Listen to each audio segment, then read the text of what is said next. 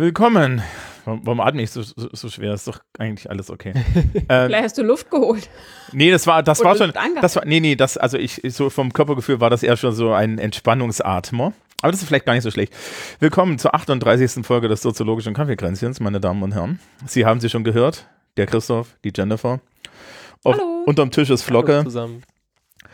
Und ähm, ich habe jetzt, ach, ich habe jetzt sieben, ein, ein, ein 37 Folgen langes Rit Begrüßungsritual zerstört. Ist nicht so schlimm. Es ist, es, Ich es, finde das in Ordnung. Das sind so disruptive Änderungen, die oh nötig Gott, Oh, sie hat ja. disruptiv gesagt. Sind. Sage ich auch in meiner Dis ungefähr viermal oder so. Ja, Disruptiv ist geil. ja, äh, das ist ja das Geiles Elon Wort. Musk-Wort eigentlich, ne? Disrupted, disruptive. Ja, aber in meinem Fachbe Fachgebiet kennt doch niemand den Typen. wer weiß, wer weiß. Vielleicht fährt da jemand Tesla. Ähm, ja, wobei, nee, es ist Uni, ne? Mm-mm. Kann sich keiner Ich habe noch leisten. nie einen Tesla bei uns auf dem Parkplatz gesehen. Ja, ja. Aber ich meine, nee, wer- ja, da auf dem Uni-Parkplatz eigentlich nicht. Nee. da fährt man, fährt man da nicht Volvo? Da Wie- fährt wie man Lehrkräfte. bevorzugt kleine Autos oder gar kein Auto. Äh, ja. Also wer was auf sich hält, fährt kein Auto an der Uni.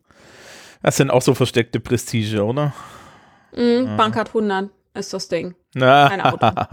Bankart 100 erste Klasse, ne? Die schwarze Mamba. Ja, genau, die schwarze Mamba. ja, ja. In meinem in- in meinen ersten Wochen an der Uni Oldenburg habe ich direkt an der Uni ge gewohnt. Also nein, auch den, den Rest vom Studium, aber, aber ich habe direkt da gewohnt und unser Dekan ist irgendwie, stand an der Ampel neben mir auf dem Fahrrad und neben ihm so ein neuer Mitarbeiter mh, am äh, Institut und der Typ stand halt noch und der Dekan natürlich auf dem Fahrrad und der meinte so ganz lässig zu ihm, Herr so und so, wissen Sie denn nicht, Sie sind jetzt in Oldenburg, Sie brauchen dringend ein Fahrrad. Ja. Oldenburg ist ein Running, also ist, äh, Auto in Oldenburg ist echt eine schwierige Sache und Fahrrad funktioniert eben sehr gut und machen auch alle und ähm, ja, genau. Es passte dann noch sehr gut zum Uni-Habitus. Hab, habt ihr das gesehen, dass, dass, dass Brüssel ähm, gerade mal kurz die Innenstadt fahrradfreundlich gemacht hat und fußgängerfreundlich gemacht hat und, eben. und Auto beruhigt hat? Ja. Nee, aber ich habe äh, von L was Luxemburg? Nee, verdammt, irgendeine, ja doch, aber von irgendeiner Stadt habe ich es mitbekommen, die auch so irgendwie Autos jetzt verbannt haben. Aber ich glaube, es war nicht Brüssel. Vielleicht war es noch eine zweite Stadt. Ja, keine Ahnung. Und also ich habe es in Brüssel gesehen und da, da waren Mhm. sie halt knallhart irgendwie.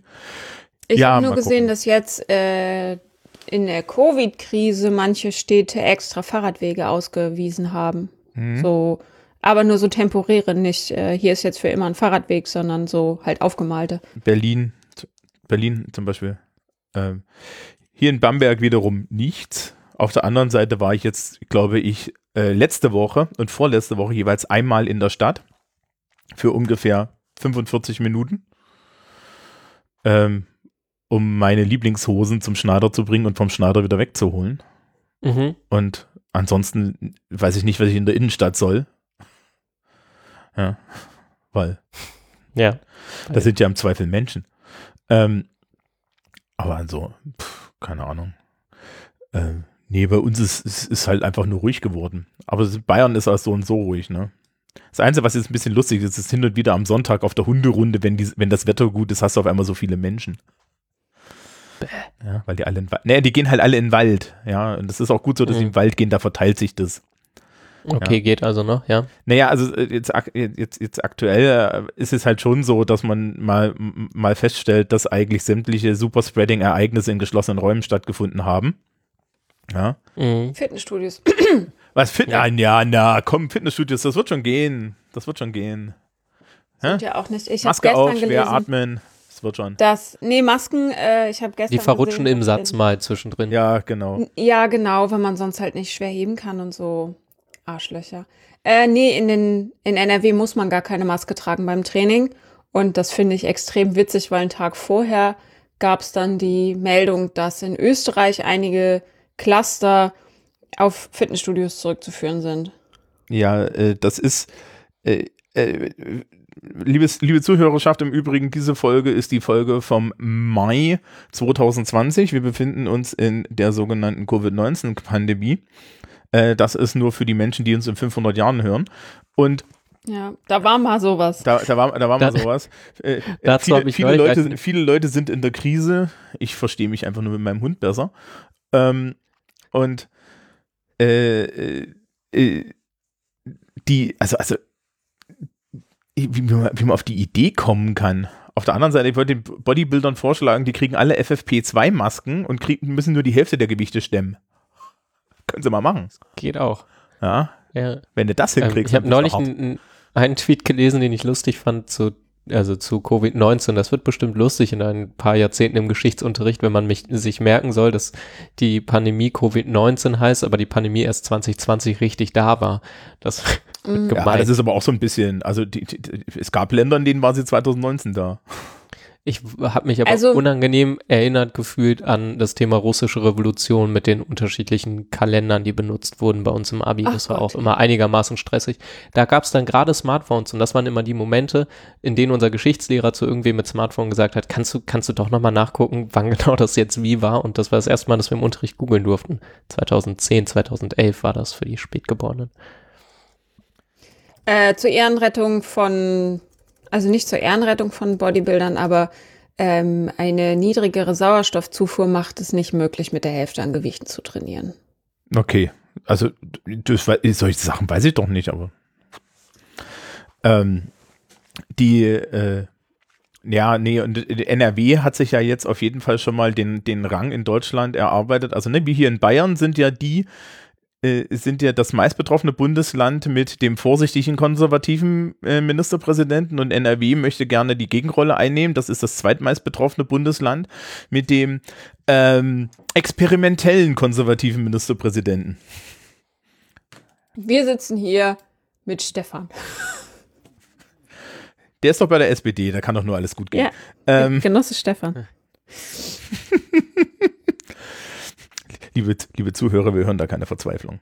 Nee, ich glaube, Jennifer und Nee, ich, ich das schreiben uns regelmäßig, dass wir uns transparent und gut regiert fühlen hier in unserem Ja, Bundesland. ich ja. bin sehr zufrieden mit unserem Ministerpräsidenten. ja, ich bin Aber auch sehr zufrieden. Wir sind halt auch GenossInnen von. Ja, ja. Ja, genau. Wir sind zum einen GenossInnen und zum anderen sind wir, da hatten wir mal einen Begriff für rationale Sozialdemokratie oder so. Ja, ich glaube, der, der breitere Claim wäre rationale Linke, aber irgendwie sowas, ja. Ja, wir sind die rationalen Linken und deswegen finden wir Stefan Weil gerade, macht gerade einen guten Job. Man muss nicht mit allem einverstanden sein, was er sagt, aber er macht trotzdem einen guten Job. Also, ne, ich stehe ja nun wirklich nicht im Verdacht, äh, CSU-nah zu sein, aber es, es ist, äh, Ko- Kollege Söder ist doch, ja, mein Ministerpräsident macht das halbwegs richtig. Ja. Ähm, Das stellte ich auch ganz erstaunt fest, dass was diese Krise so alles mit mir macht, unter anderem, dass ich finde, dass Söder ganz oft ganz vernünftige Dinge sagt. Das hätte ich nie gedacht, dass ich das mal denke und jetzt auch noch öffentlich im Internet sage. Beruhigt euch, das hört nach dieser Krise auch wieder auf. mh, ja, Danach können wir in, bestimmt wieder Nee. in altbekannte Deutungsmuster Nee, zurückkommen. da, da würde ich, da würde ich eine Fallunterscheidung machen. Nach der Krise fällt das nur noch, äh, ist der Unterschied, dass es mi- mir nur noch auffällt, weil nämlich CSU-Politik für Bayern immer gut war und immer schön für Mhm, Bayern. mhm. Und in dem Moment, wo ihr, wo, wo, wo ihr nicht mehr mitkriegt, was der eigentlich für Bayern sagt, ja, sondern nur noch ich Kommt das nur noch- mitkriege, nur das noch ist für mich gut und ihr denkt euch immer nur, was erzählen die für eine Scheiße in Berlin. Aber gut. Ähm, Naja, wer weiß, äh, er verhält sich ja schon so, als wäre er schon der nächste Kanzler. Wenn wir ihn dann in Berlin sitzen haben, können wir uns alle drüber aufregen. Ja, aber, aber das fände ich ja jetzt nicht so schlimm, wenn der Kanzler wird, weil ich wohne ja hier. Das hat ja nur Vorteile. Ähm, Ja, gut, für dich hat das nur Vorteile. Ja. gehen, wir, gehen, gehen wir mal weg von spulendem Zynismus hin zu Getränken. Ganz kurz, wir hatten nie einen CSU-Kanzler, ne? Das hat nie funktioniert. Ja, noch schlimmer war, ähm, äh, also es gibt ja in Bayern schon den Witz, dass fränkische Ministerpräsidenten nicht gehen und Söder ist aus Mittelfranken. Ja. Ja. Oh, der kann gar nicht, ja. Ähm, also wer weiß, wer weiß. So, äh, Getränke. Ich mache das bei mir schnell. Ich habe zuckerfreien Almdudler, weil äh, der stand im Kühlschrank. Schön. Das war fix. Ich kann auch fix sagen, ich habe Räubusch stehen mit Karamellgeschmack. Okay. Hm, wer bietet das an? Bieten viele an, ne? Gibt gibt's bestimmt von Äh, ich habe tatsächlich losen Tee äh, von Rossmann Und der Vanilletee davon ist ganz lecker und der Karamelltee ist ganz lecker, riecht aber komisch. Also nicht, wenn er aufgegossen ist, sondern in der Packung Ah, riecht Karamellaroma irgendwie seltsam. Mhm. Das als Hinweis. Ich habe die, die Packung in meinen Vorratsschrank gestellt und dann zwei Tage darüber nachgedacht, was in meinem Vorratsraum so komisch riecht. Und habe den Aha. kompletten Vorratsraum ausgeräumt. mit all meinen Vorräten. Und wer mich kennt, weiß, ich habe immer sehr viele Vorräte. Um dann festzustellen, dass es der Tee war. Schön.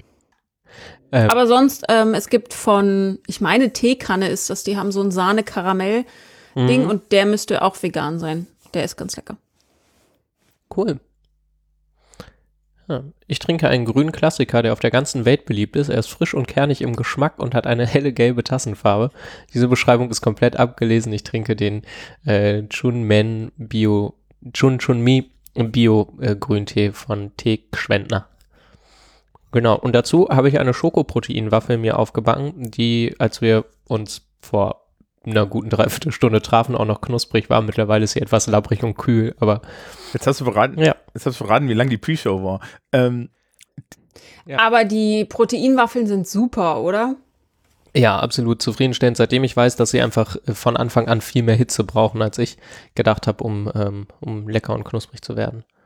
Ja, die müssen brennen in der Hölle und dann sind sie gut. ähm, ich habe, ich habe heute, also ich habe mir das letztens, ich habe mir das letztens mitgenommen äh, von Fantastic Foods so eine ähm, so eine so eine äh, Packung irgendwie Ready Bake Pancakes gehabt.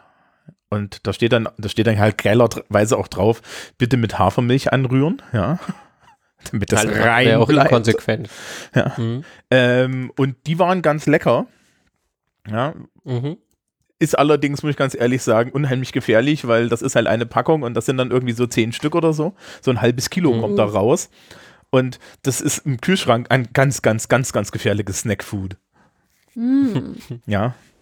Also, Oh, wie Ja, Tofu. Habt ihr schon mal Tofu knusprig gebraten mit Sojasauce? Wenn der im Kühlschrank kalt rumsteht, wird er auch nicht alt. Mhm. Ist für mich wie, äh, gut, das kennen jetzt nur die Niedersachsen, Snackkartoffeln, Nachtischkartoffeln. Ähnlich gefährlich. Hm, Kannst du mir das kurz erklären? Ich komme ja aus Niedersachsen, aber meine, aber nicht so, so sehr, ne? oh, ja, meine, meine Verwandtschaft ist hier ja zugezogen. Also meine Eltern, die sind ja zugezogen. Ah, immer diese zugezogenen. Mhm. Ähm, Nachtischkartoffeln sind abgekühlte Salzkartoffeln vom Essen, die man Mm. aus dem Pott isst, wenn sie kalt Also sind. quasi wie also Nudeln. Da steht ein ja, nur halt, keine Ahnung, das scheint in Hannover, rum, rund um Hannover ganz üblich zu sein, das so zu machen. Und jeder, der hier aufgewachsen ist und wo die Eltern auch hier aufgewachsen sind, weiß, was Nachtischkartoffeln sind. Mhm. Und ich kann aus der äh, Familie meiner Schwester, also Schwager und erweiterter Kreis berichten, dass das Wolfs in Wolfsburg schon kein Ding mehr ist. Die kennen Hm, Nachtischkartoffeln nämlich nicht. Interessant. okay, nochmal, was ist das? Wenn du Kartoffeln Kalt gewordene kochst- Kartoffeln im Topf. Ja, Hm. und dann hast du noch welche im Topf und du lässt extra welche im Topf und stellst sie halt einfach weg. Und wenn du nach dem Essen wieder so ein bisschen hungrig bist, dann taperst du in die Küche und holst dir die kalten Mhm. Kartoffeln aus dem Topf. Und ich soll mich nicht ins Gesicht fassen. Zu Hause ist das kein Problem. Das ist Wenn die richtig. Hände gewaschen sind. Ja, keine, keine Sorge. Also, wenn, wenn, wenn, wenn was an den Händen ist, dann ist es Hund. Ja. aber Kalte Kartoffeln sind super. Ja, das stimmt. Ja, wobei ähm, ich ja jetzt auch, auch ähm, ich, ich bin ja, ich bin ja doch dem Ei zugeneigt. Äh, ein großer Fan davon bin, zum Frühstücksei halt noch zwei mehr reinzuschmeißen und die dann irgendwie tot zu kochen. Mhm. Und ähm, dann halt irgendwie, dann, dann halt hart gekochte Eier irgendwo rumfliegen zu haben als Snack. Das ist auch irgendwie viel. Das habe ich, bevor ich vegan geworden bin, auch immer gemacht. Ja, das ist, ich, das, das Tolle ist halt, ist halt relativ viel Protein, ne? Kriegst halt weniger Hunger. Das ist so wie wenn du irgendwie hier so Ja. Babybell rumfliegen hast, dann, dann schmeißt du halt so ein Babybell rein, weil das ist dann besser als rumzufressen. Ähm, ja. Ja. Da ändern Es sich fühlt auch sich Dinge. zufriedener an. Ja, Das, das, würde ist ich, richtig. sagen. Das ist richtig. Nun ja, nun ja, nun ja. Ähm, ich habe keine Wir goldene waren Brücke. vor Getränken quasi schon Genau, der, beim der, Thema, ne? Ja, Christoph hat irgendwie ganz vorne ein, ein, ein, eine Brücke geschlagen. Ähm, bin schuld. und Mir fällt keine, mir fällt keine goldene Brücke ein. Also gut, hier sozialer Wandel. Ähm, ich weiß jetzt nicht, ob das besser ist als die goldenen Brücken. Ich, ich finde das super. Wir haben uns die ersten Male noch voll Mühe gegeben, irgendwie Ja. eine passende Brücke zu finden. Dann wurde sie golden und jetzt lassen wir sie einfach weg. Weil Heute, heute, heute. Nächst, nächst, in dem Monat bin ich wieder fit. Ich finde, man kann das ja Nein. auch mal so, mal so machen. Man kann, man, die ein, also komm, die, die Begrüßung war schon im Arsch, ja. wir verwirren die Leute. Pass auf, wenn die hier nicht für eine gewisse Menge Irritation zuhören, dann weiß ich auch nicht. Ist ja eigentlich Magenkern bei uns, ne? Okay. Ähm, Christoph hat das angeschleppt. Christoph erklärt, warum wir darüber reden sollen.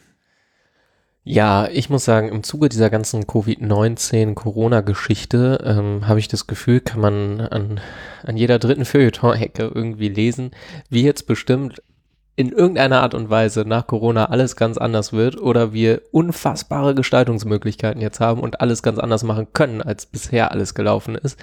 Und ich dachte, wir können uns dem Ganzen mal nähern und unsere Gedanken dazu sammeln, ähm, weil mein Bauchgefühl ist, mh, ich sehe das, glaube ich, ein bisschen anders als, äh, als die, die jetzt Zeitungsseiten füllen wollen oder möchten oder irgendwelche Blogs.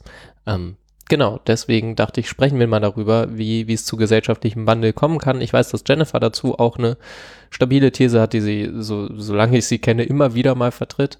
Ähm, und ja, ich dachte, wir können darüber mal reden. Genau, so, so kam das. Äh, Ich hätte jetzt einen anderen Vorschlag. Wir lassen dich einfach erstmal eine Viertelstunde ranten und dann sagen wir was.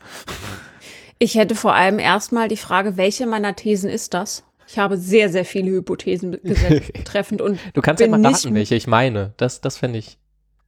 Du hast einen, du hast einen, einen Try und wenn der es nicht ist, sage ich, welche ich meine. Soll ich, soll ich einen Jingle einspielen? Ja. ich überlege gerade fieberhaft, was das sein kann.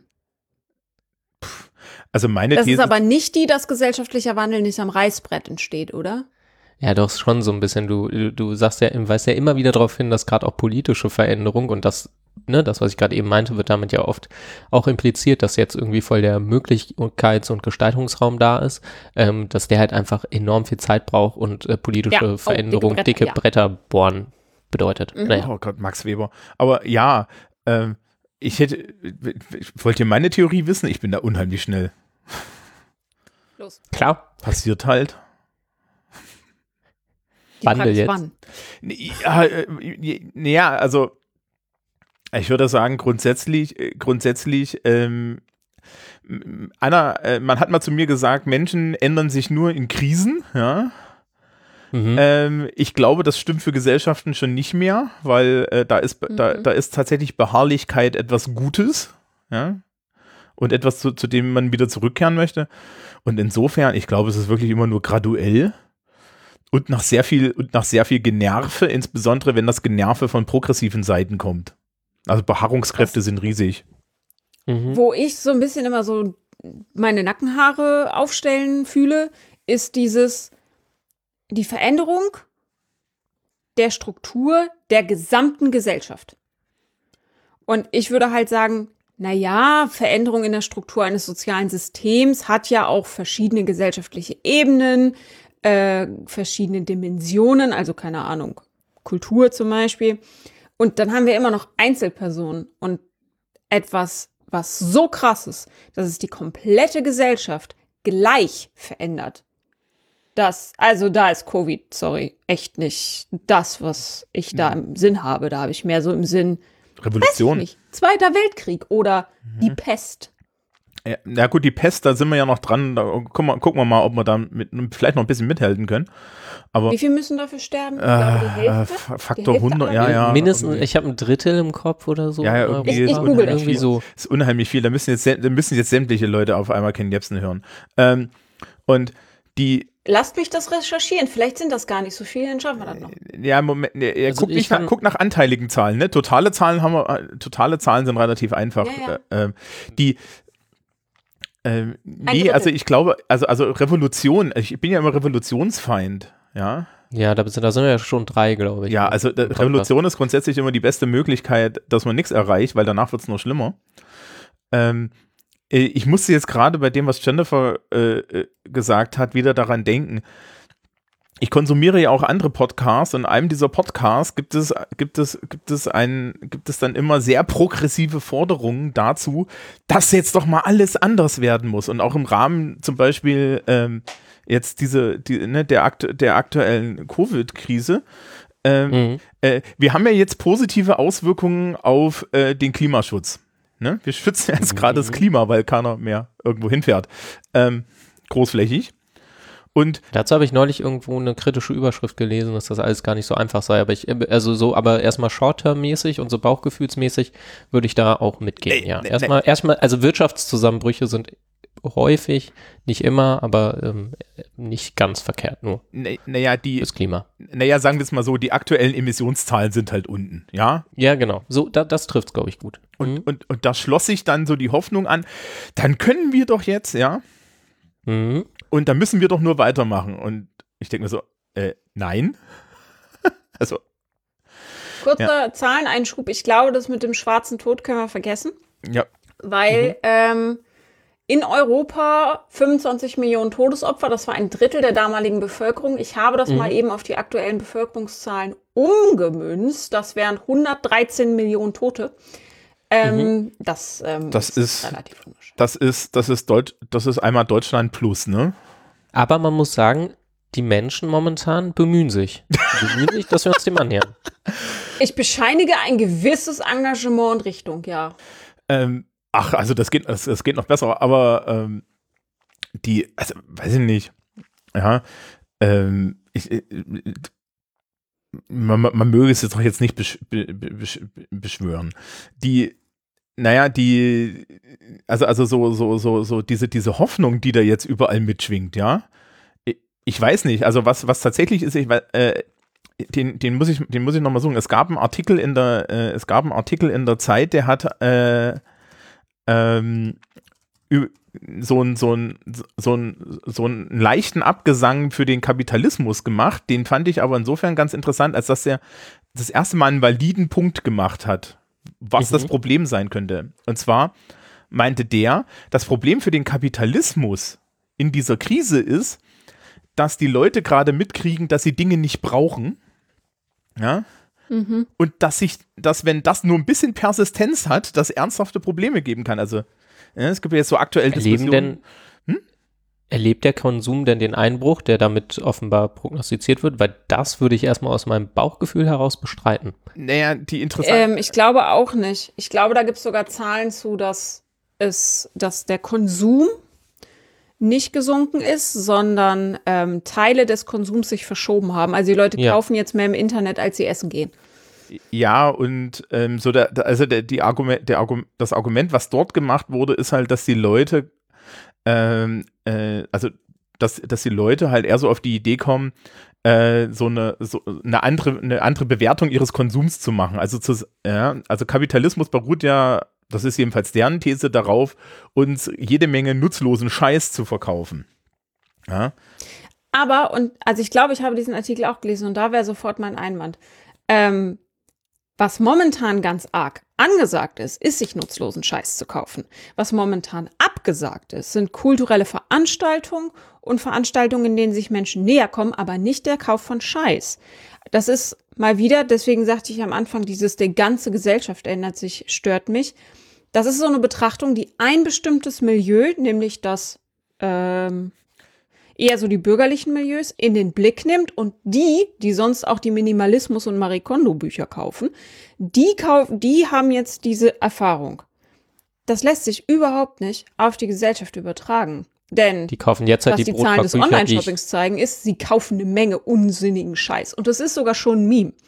Es gibt tausende, tausende von Memes, äh, in denen irgendwelche mittelalterlichen Gemälde abgebildet sind, die vollkommen seltsam angezogen sind, die Personen darauf. Und dieses, ich, nachdem ich das Haus wieder verlassen muss, mit dem ganzen Scheiß, den ich im Internet gekauft habe. Mhm. okay. Ähm, muss ich jetzt muss ich jetzt ehrlich sagen, das ist findet in meiner Realität nicht statt, also weder in meiner persönlichen. Also ich habe mir auch Scheiß im Internet bestellt, aber das war alles Scheiß, der auf meiner Jahresliste für Scheiß, den ich gerne im Internet bestellen möchte. Aber so konsumieren Menschen im, in der Breite nicht. Betrunken Online-Shopping ist ein Ding. Ne? mache ich was falsch? Leute bestellen im Internet, wenn ihnen langweilig ist. okay, ich mache was falsch. Und das erste, was ich hier gesehen habe, an dem Tag, ich habe mich da ausgiebig drüber ausgelassen. Äh, ich musste zur Post und das war der erste Tag, an dem die Bekleidungsgeschäfte wieder öffnen durften. Ich habe mich mit meiner, äh, mit meinem Mund-Nasenschutz äh, durch Horden von shoppenden, Latte to go in der Hand habenden Shoppinggrüppchen kämpfen müssen Mhm. und hatte kurz überlegt, ob ich bei Ernstings Family eine Poolnudel erwerbe, um meinen Abstand zu verdeutlichen. Weil tatsächlich diese Menschen, das erste, was sie gemacht haben, ist zurück in die Geschäfte zu gehen. Und ich Mhm. war nicht mal auf der großen Shoppingmeile unterwegs, ich war hier auf meiner, äh, auf der Limmer Straße unterwegs. Das sind mehr, mehrheitlich kleine Läden und keine Ketten und so. Ich war tatsächlich noch nicht in der Nähe von Modeketten, ich kann dazu nichts sagen. Aber der Konsumimpuls, ah, da, in dem Nassé-Artikel in der Zeit war doch dieses wunderbare Wort. Ähm, Langeweile konsumorientierte orientiert. oder- Langeweilebewirtschaftung. Äh, Genau, so. Ja. Ja. Und- Ähm, genau. Mein, mein Gefühl dabei ist so ein bisschen, wenn jetzt tatsächlich, also wenn meine These stimmt und an allen Ecken und Enden, vielleicht ist das ja auch nur meine persönliche Fehlwahrnehmung, äh, irgendwie ausgerufen wird, dass ja zumindest alles anders sein könnte und ähm, damit ja auch impliziert wird, dass wir mal wieder den großen Gesellschaftswandel durchleben, ähm, dass ein bisschen, ähm, dass, dass ein Kategorienfehler gemacht wird, weil ich hatte die Diskussion neulich auf Twitter, auch im Anschluss an diesen ACE-Artikel, ein anderer Soziologe mir darunter schrieb, na ja, man kann ja aber schon viele Veränderungen beobachten und ich habe das Gefühl, mikrosoziologisch stimmt das ja absolut. Also die persönlichen Routinen ähm, sind natürlich völlig anders, ähm, das Familienleben wird im Zweifel auf den Kopf gestellt, das persönliche Arbeitsleben auch und so weiter. Ähm, wenn man daraus aber den Schluss zieht, dass sich makro, äh, makrostrukturell so wahnsinnig viel ändert, ähm, habe ich das Gefühl, da, da wird quasi aus der Interaktionsebene eine, eine Strukturebene rausgezogen, die man so, glaube ich, nicht machen kann, weil ich habe das Gefühl, naja, Politiksystem läuft im Prinzip geordnet und gesittet weiter. Da haben wir ja keinen großen Zusammenbruch.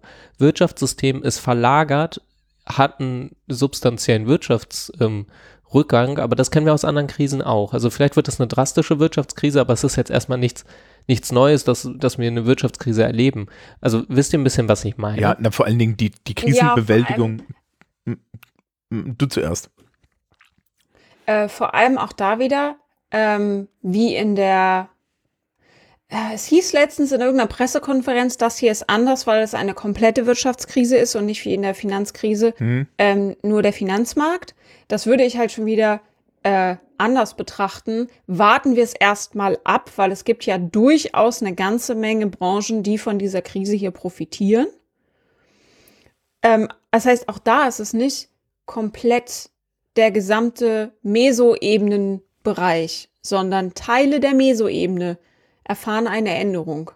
Makroebene als könnte man das überhaupt so erstmal trennen. keine Änderung. Ja, es Also, muss, muss vor allen Dingen mal Mesoebene Wirtschaftskrisen erklären. bleiben ja selten beschränkt auf irgendein Subsystem der Wirtschaft. Also die, Ja, genau. die entstehen ja irgendwo und dass die da irgendwo äh, kaputte Anlagepapiere verkauft haben mit irgendwelchen zusammengeschusterten Hauskrediten, die irgendwie äh, alle faul waren, ja schön und gut. Das hat uns hier ja, in der, das hat ja konkret mit der Euro-Krise, könnte man denken, erstmal nichts zu tun, aber natürlich sind, ist das inhärent miteinander verstrickt und nur, also wie man darauf kommt, das frage ich mich ein bisschen, dass man das so trennen kann.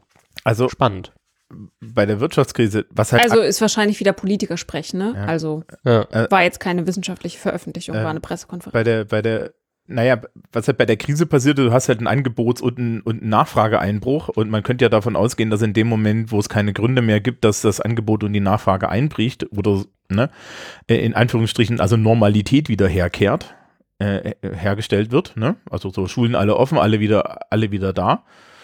Ähm, sollte es, gibt es jetzt erstmal keinen Grund, dass es nicht genau so weitergeht, ja. Ähm, und äh, was die Wirtschaftskrise angeht, die Lösungen, die wir äh, gemacht haben, ne, also die jetzt auch politisch in Deutschland gemacht wurden, waren genau dieselben Lösungen wie 2008, als es nur die Finanzkrise war, ja.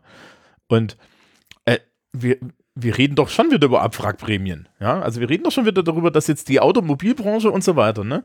Da gab es so ein paar Vorstöße aller, äh, da gab ja so einen Vorstoß irgendwie in Dänemark oder so. Es gibt nur Staatshilfen für Unternehmen, die nicht in, äh, die nicht in Steueroasen sind. Hat man in Deutschland Mhm. nachgeguckt, hat man festgestellt, ja, okay, alle DAX-Unternehmen, die oberen, irgendwie die oberen 500 DAX-Unternehmen oder so, nee, oder DAX sind irgendwie 30 in de, oder 100 oder so, 100 Indizes oder so, ja, die, die ersten 100 DAX-Unternehmen sind alle nicht betroffen, die haben alle, die haben alle jemanden im Ausland.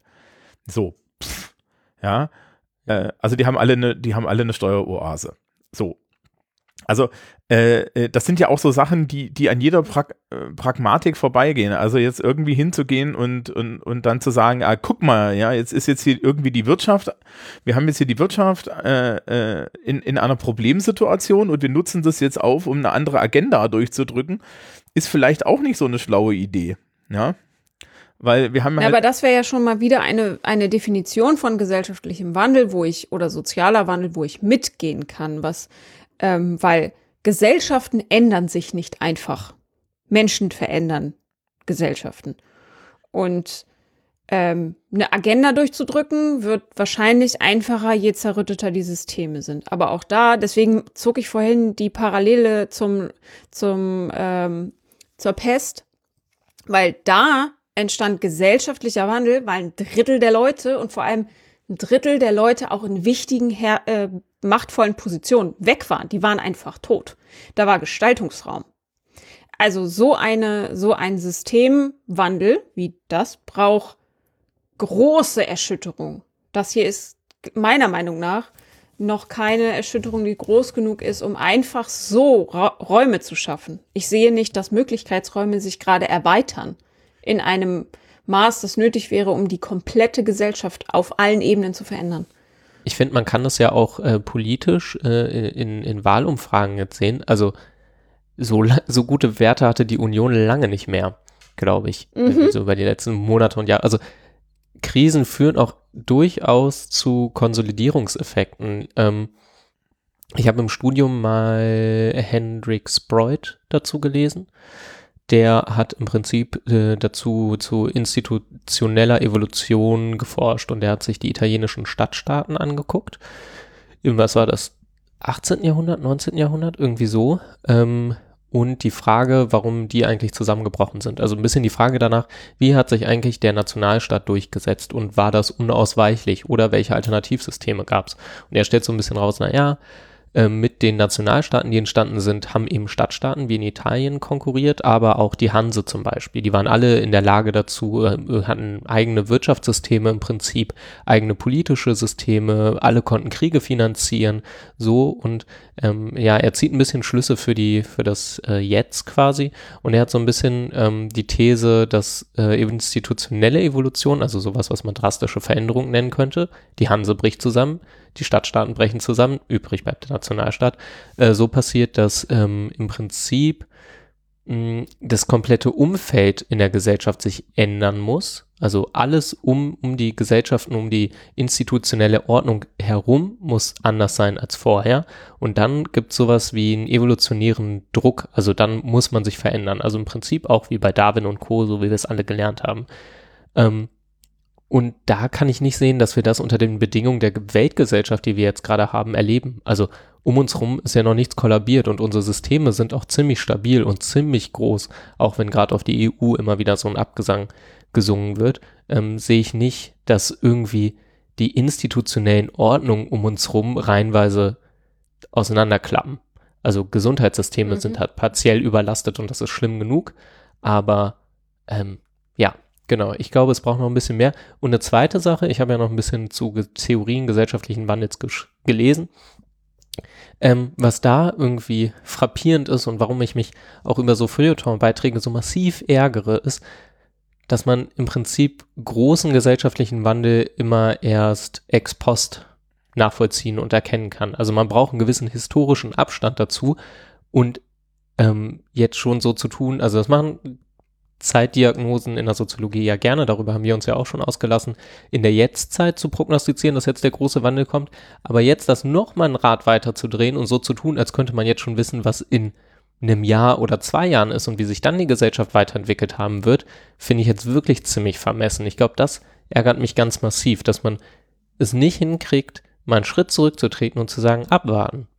Wir gucken mal. Wir können noch gar nicht sagen, wie sich alles entwickelt und wie alles anders sein wird. Darauf hat übrigens auch Rudolf Stich in der FAZ verwiesen. Er meinte, vielleicht ist dann alles ganz anders, können wir jetzt aber noch nicht sagen. Und wir wissen noch nicht genau, wie sich die unterschiedlichen Teile der Gesellschaft weiterentwickeln. Ja, na, du machst ja auch. Ich so- sage dann zu Studis immer ganz gerne, dass wir keine BWLer sind, sondern Wissenschaft machen und gesellschaftlicher Wandel prinzipiell nicht vorhersehbar ist und über einen längeren Zeitraum geht. Heißt, ich kann ihn begleiten und beobachten, aber ich kann nicht hell sehen. ja, ähm, Mhm. Und, und ich meine, der Unterschied, den ja Christoph da implizit gemacht hat, ist der Unterschied zwischen evolutionär und revolutionär. Ne? Und auf revolutionär hoffen sie jetzt alle. Aber revolutionär ist halt furchtbar unwahrscheinlich, weil die Strukturen sind halt echt alle da. Und selbst jetzt bei der EU, die Abgesänge über die EU sind ja hauptsächlich so Abgesänge, die darum gehen, dass die osteuropäischen Staaten da jetzt irgendwie gerade zu Autokra äh, Autokratien werden. Und dann gibt's halt zwei Möglichkeiten. Die erste ist, ja, dass jetzt die EU daran scheitert. Ja, und die zweite Möglichkeit ist, dass es halt eine Evolution geben wird, in der man das entweder integriert oder aber irgendwie abstellt. Mhm. Ja, ich meine, da wären ja Designfehler äh, einfach im System jetzt klar, ne? Dass halt so ein, so ein politisches Bündnis, das auf ein Wirtschaftsbündnis aufgesetzt ist, ähm, dann vielleicht doch irgendwie nicht funktioniert, wenn ich daraus dann äh, nur politische Maßgaben für alle ziehen möchte. Ja, und so wenn ich da hinten so eine Grundrechte-Charta an ein Wirtschaftsbündnis dran getackert habe, dass das halt nicht reicht. So, dann muss halt die, dann, dann, dann haben wir halt Evolution, ja, okay, das ist ja auch nicht schlecht. Ähm, und dieses, dieses, dieses Versagen zum Beispiel, ne, der Hanse und diese, diese Außenbedingungen, äh, das erinnerte mich sehr an etwas, äh, bei Paul Watzlawick in der Anleitung des, zum, zum Unglücklichsein steht das drin, da ist es natürlich psychologisch gemeint, aber es ist so ein, so ein Mhm. alter menschlicher, Top, äh, menschlicher Topos. Äh, er meint, er meint, dass auch Tiere das machen. Das nennt sich das mehr desselben Prinzip. Also man, man hat eine optimale Problemlösung für sich gefunden und anstatt ähm, sich von der, von der Problemlösung unter äh, sich ändernden Bedingungen zu lösen, äh, strengen wir uns mehr an. Also das sieht man jetzt zum Beispiel bei der EU. Ja, oder das sieht man irgendwie beim, beim Klimawandel, wo man, wo, ja, wo du beim Klimawandel halt siehst, okay, die Lösung kann jetzt nicht sein, mehr Kapitalismus zu machen und darauf zu hoffen, dass den Kapitalisten einfällt, wie man, wie man das unter, unter Wachstum mehr löst, sondern wir müssen das halt anders machen, aber da kommt halt keiner drauf.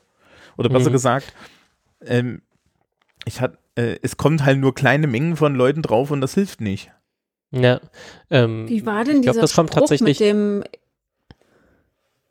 immer mehr Äh, desgleichen wollen? Ja, ich weiß nicht genau. Also ich kenne nur mehr desselben, Komm aber gerade nicht drauf. Ähm, genau. Ähm, da, darauf weist der Sprite auch hin, dass man im Prinzip, äh, dass so Adaptionssachen äh, ganz häufig ähm, auch einfach Nachahmung sind. Also man guckt dann im Prinzip, welche Systeme im Umfeld erfolgreich sich ähm, verhalten. Zum Beispiel jetzt im Kontext von Covid-19 könnte man sagen, okay, Südkorea hat das irgendwie offenbar besser gemanagt als fast alle anderen Länder. Was haben die dann eigentlich gemacht? Oder im Kontext von PISA wird ja immer nach Finnland geguckt, was haben die anders gemacht ähm, und so weiter. Wir gucken mal, was wir adaptieren können. Das heißt, ja, Nachahmung ist ein klassisches Prinzip von institutionellem Lernen. Ähm, man guckt sich äh, Volksmodelle an und dann schaut man irgendwie, was man daraus machen kann. Man kann es auch Mimikry nennen, dann klingt es noch ein bisschen cooler und kommt noch ein bisschen stärker aus der, aus der Biologie. ja. Hat das eigentlich mit Pisa und, und, und Finnland geklappt?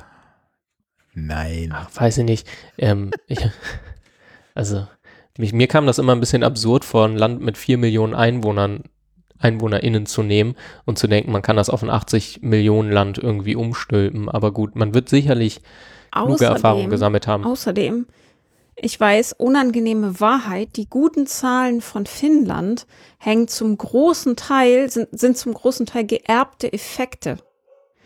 Finnland hatte, bevor sie ihre Bildung umgestellt haben, nämlich ein sehr, sehr rigides System, was wir uns heute eher so in asiatischen Ländern vorstellen würden. Also Mhm. so wie zum Beispiel China das macht oder Japan. Mhm. Ähm, das sind die Effekte, auf denen sich Finnland all die Jahre immer noch ausgeruht hat. Und seit äh, das nicht mehr so läuft, nimmt das auch ab. Du, Also, du meinst, nachdem, nachdem sie aufgehört haben, ordentlichen ja, durch, durch, äh, äh, durchexerzierten Frontal-Hardcore-Unterricht zu machen und stattdessen die, diese, diese modernen Schulformen äh, eingeführt haben, sind sie eigentlich alle schlechter geworden und der Rest ist um, der Rest ist um die Ecke gekommen, ist um die Ecke gekommen und haben, und haben gesagt, guck mal, diese modernen Schulformen, die funktionieren. Oh, ist ja bitter. Ich habe viele konservative Kollegen, die das hier bitte nicht hören. Ja, Es gibt auch menschliche Begründungen dafür, warum man anderen Unterricht machen sollte. ich finde auch Leistung sollte kein, kein, ähm, aber gut. Ich Dann finde Leistung. wir das besser. Wir haben ja schon mal erörtert, dass man Leistung so und so nicht messen kann, schon, schon gar nicht von Menschen. Also ist das doch so und so kein Kriterium. Und ich weiß, wie Noten entstehen, also don't get me started. Ähm, ja, also Was ich mich bei diesen ganzen Artikeln frage, ne? Wo sehen das denn eigentlich so die viele Leute? oder ist das wirklich nur meine Wahr oder ist das nur meine Wahrnehmung und ich habe da einen Wahrnehmungsfehler? Das hätte ich gerne nochmal gespiegelt. ich Was weiß nicht, Artikeln? ich habe auch, ich habe auch überlegt, ob ich da einfach irgendwie einen Knick in der Optik habe, weil mich diese Rhetorik so nervt. Mhm. Ähm, was ich auf jeden Fall finde, die Podcasts, die ich sonst eigentlich höre, so philosophisches Radio und so, haben in den letzten Wochen nur so einen Blödsinn gebracht. Stimmt, das ist mir auch aufgefallen. Ja.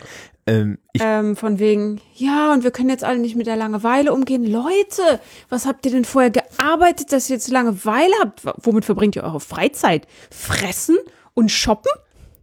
Wein. Interessant. Wirklich interessant. Habt ihr kein Ehrenamt? Ähm, und Meinst mindestens vier Artikel allein in der Zeit. So. Mhm. Äh, ich glaube, das Wobei ist. das auch wirklich daran liegen kann, dass ich das so scheiße finde. Nee, ich glaube, das ist tatsächlich der aktuelle Geist, der da, der da zumindest im Feuilleton herrscht.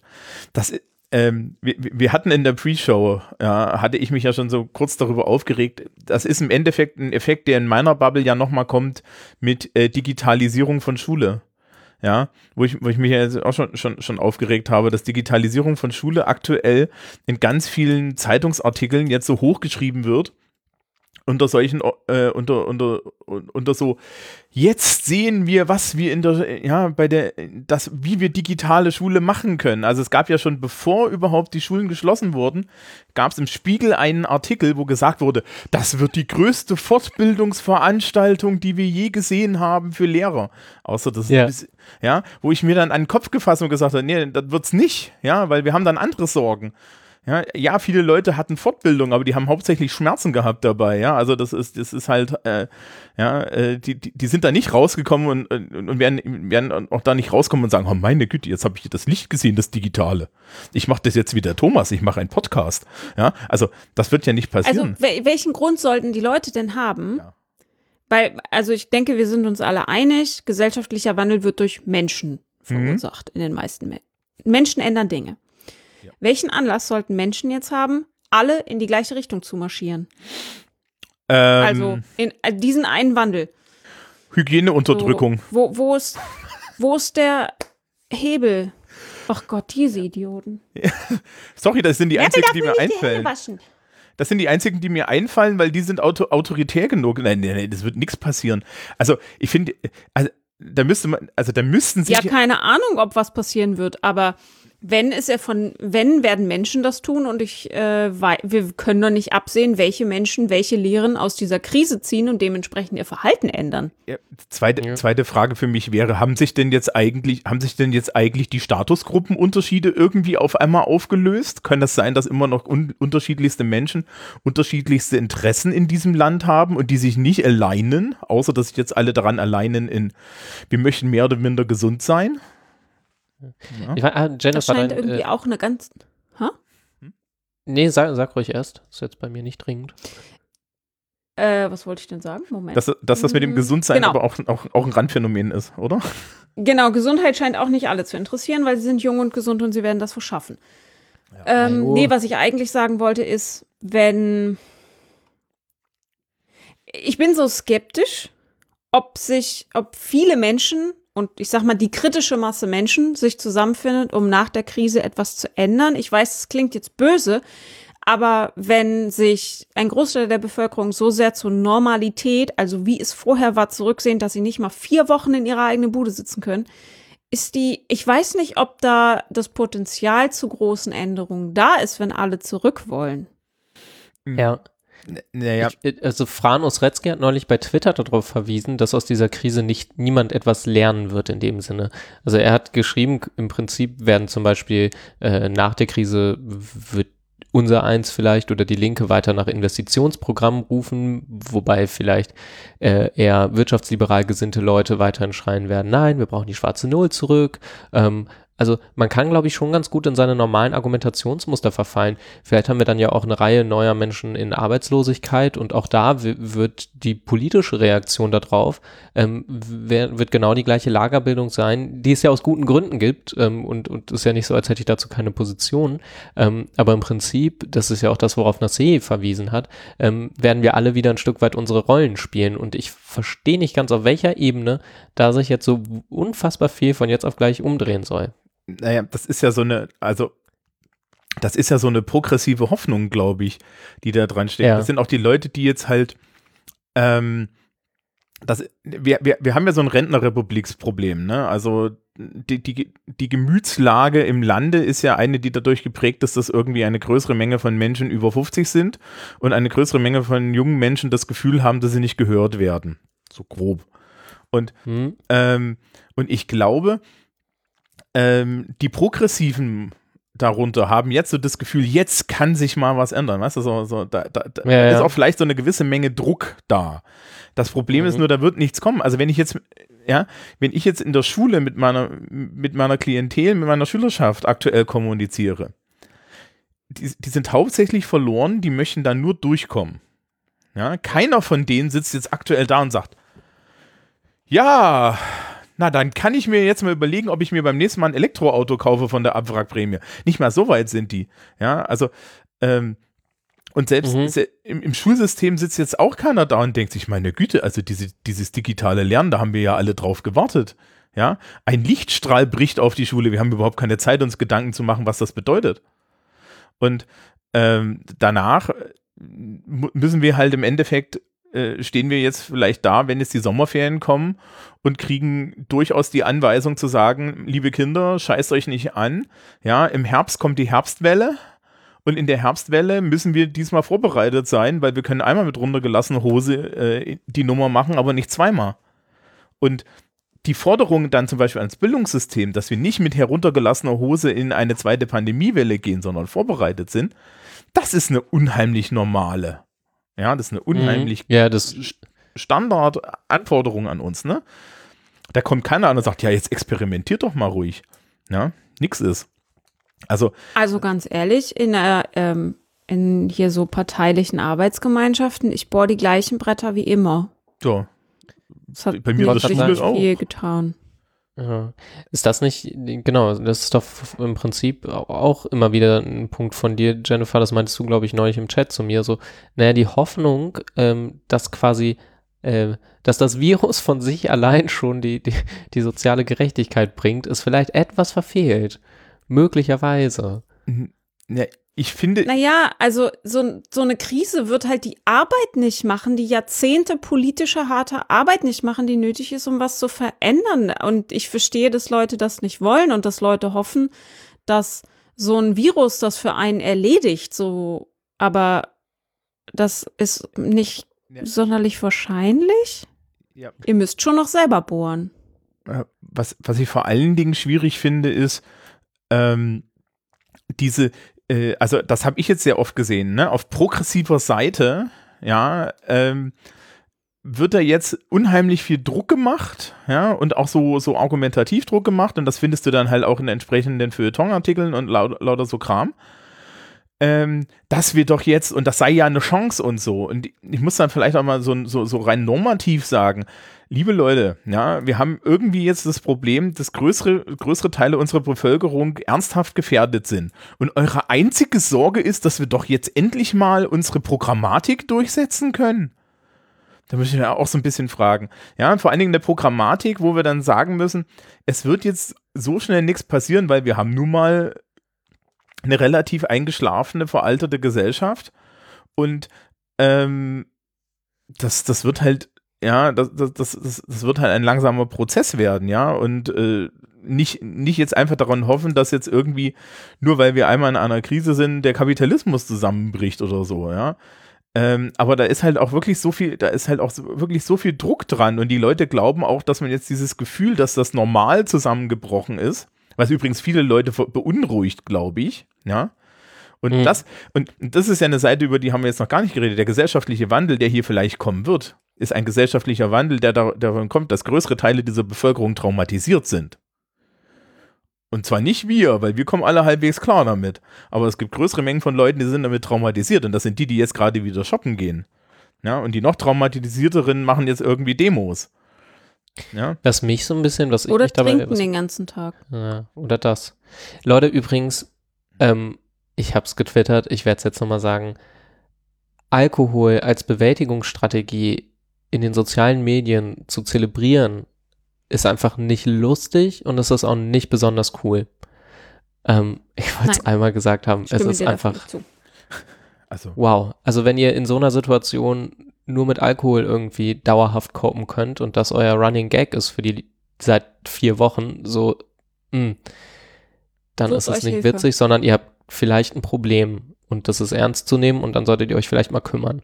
Ähm, was mich ein bisschen irritiert ist, ähm, mein Gefühl zumindest war, dass man sich in so einer, das, der, der Begriff dafür ist ja, und den finde ich gar nicht schlecht, ist ja neue Normalität, dass man sich in dieser neuen Normalität recht zügig auf eine Art zurechtfinden konnte. Also viele tun das offenbar auch nicht oder denen ist es jetzt egal, aber erstmal bis vor zwei, drei Wochen, als offenbar jetzt die Meinung wieder kippte und alle wieder rausrennen, gab es ja sowas wie eine neue Normalität und da hat man sich schnell drin eingependelt mit neuen Regeln und allem, was dazugehört. Woher kommt die Annahme, dass die Rückabwicklung von dem Status, den wir jetzt haben, nicht ebenso schnell wieder funktionieren sollte? Also, dass wir uns auch, ne, zum Beispiel ökologisch, nicht ganz schnell wieder dran gewöhnen, eben be- be- wieder besonders viel zu fliegen oder auf Videochats auch wieder zu verzichten, um Konferenzen endlich wieder auch in Person zu erleben. Also mich irritiert so ein bisschen, ähm, ja, genau, also man hat doch gesehen, wie schnell man sich mit einer wirklich drastischen, mikrosoziologischen jetzt wiederum Veränderung abfinden kann. Ähm, warum sollte das nicht quasi back to normal wieder genauso schnell funktionieren? Weil das nicht in ja. unser Narrativ passt. Ah, das erklärt. Ja, da, das ist nämlich, glaube ich, das, was hinter diesen Feuilleton-Artikeln steckt. Genau. Das verkauft sich gerade gut. ja. Ähm, man wird gelesen damit. Mhm. Und die Und es bedient so ein bisschen den, den äh, Wandelporn, den ein ganz bestimmtes Milieu, was diese Feuilleton-Artikel liest, hören will. Und ähm, es bedient auf einer psychologischen Ebene die eigene Betroffenheit, mit der man ja auch umgehen muss. Ja, so. Mhm. Und wenn ich jetzt so ein Self-Styled, ja, pseudoprogressiver Linksnase bin, ja, die halt eh nur Feuilleton-Artikel schreibt, dann ist natürlich, da, dann, dann, dann, dann, dann fühle ich mich natürlich am wohlsten damit, irgendwie sowas zu schreiben, ja, und zu sagen, jetzt, ja, wir sehen jetzt hier, ja, den Zusammenbruch des Kapitalismus und endlich, und ich kann es erleben und ähm, hat noch, möchte noch mal jemand mit Slavoj Žižek reden. Nein. Ich glaube, Nein. das sind zwei Seiten der einer Medaille. Ja. Ich glaube, beides, dieser möglichst schnelle Wunsch, wieder zurückzukehren und der Wunsch, möglichst jetzt viel zu verändern, bedienen beide ein psychologisches Sicherheitsbedürfnis, dass alles halt normal ist. Und für progressive Mhm. Kräfte ist es halt normal, dass sich Dinge ändern und wünschenswert. Und für eher konservative Menschen ist es wünschenswert, dass alles wieder dahin zurückkehrt, exakt dahin zurückkehrt, ähm, wo es vorher war, was auch immer vorher ist und wie auch immer vorher war. Mhm. Also ich, ich glaube, das ist mehr journalistische Seelsorge Ja. als wirklich soziologische Zeitdiagnosen. Ja, die Kirchen sind ja auch zu. Ähm, also das, Sind sie immer noch zu? äh, bei uns schon. Bei uns glaube ich nicht. Gottesdienste Nee, ich finden glaube bei uns statt. nicht. Nee. Nö, die, also hier das Erzbi äh, aber Erzbischof von, von Bamberg macht das ja schon jetzt länger aus dem Dom per Webcam, also keine Ahnung. Gefühlt sind genauso viele Leute im Dom wie ansonsten auch bei einem Gottesdienst, also wo ist der Unterschied? Ähm, die, habe ich auch so ein bisschen böse in mich reingekichert, als es hieß, na ja, und Abstand und so weiter und dachte, na ja, in so einer normalen katholischen Kirche ist am Sonntag jetzt eh Das nicht wird so schon Sturm gehen. wie bei H&M um neun. Ja. Das, Das das, geht schon. die Leute gehen dann doch eher in die neuen Gotteshäuser. Ähm, Also äh, die, die, die, Frage, die, die Frage vor allen Dingen, was jetzt am Ende übrig bleibt, ne? Das ist ja eine total spannende, die, die, die, die ist ja nicht beantwortbar mit Progression oder so, ja, und die, äh, ich, wie gesagt, also das, diese ganze Krise wird ein, wird eine Auswirkung haben. Also ich glaube auch, die Mhm. wird an einer ganz anderen Stelle zu sehen sein. Ich glaube, was, was, was man am Ende tatsächlich sehen wird, ist Resilienz. Ja. Also es werden, es wurden jetzt schon wirtschaftlich und wirtschaftspolitische Entscheidungen getroffen, ähm, die ähnlich übrigens sind wie die Entscheidungen, die wir, äh, die, wo, wo ich gerade gesagt habe, das wird uns im Schulsystem betreffen. Äh, die Wirtschaft und, und das und, und so weiter wird sich nicht nochmal mit heruntergelassenen Hosen erwischen lassen, wenn es darum geht, bestimmte Dinge vor Ort zu produzieren. Ja. Also, die, wenn, Mhm. wenn irgendjemand, wenn irgendwas mit drauf geht, dann ist es eine gewisse Menge Globalisierung. Ja, weil einfach die Leute dann sagen, ja, haha, Leute, aber erinnert ihr noch 2020? Ja. Meinst du? Da, das sind nämlich Sachen, wo ich mich tatsächlich frage, wie lange solche, also Also ich meine, Wie bis gut- 2040 wie- wie gut- ist es ein Thema und danach machen sie es wieder andersrum. Weil da- das wäre tatsächlich so, ähm, das wäre eine spannende Forschungsfrage, inwiefern sich sowas wie organisationale Gedächtnisse und ähm, Wissensvorräte ähm, verändern und inwiefern sowas abgespeichert wird und wie lange das dann vorhält.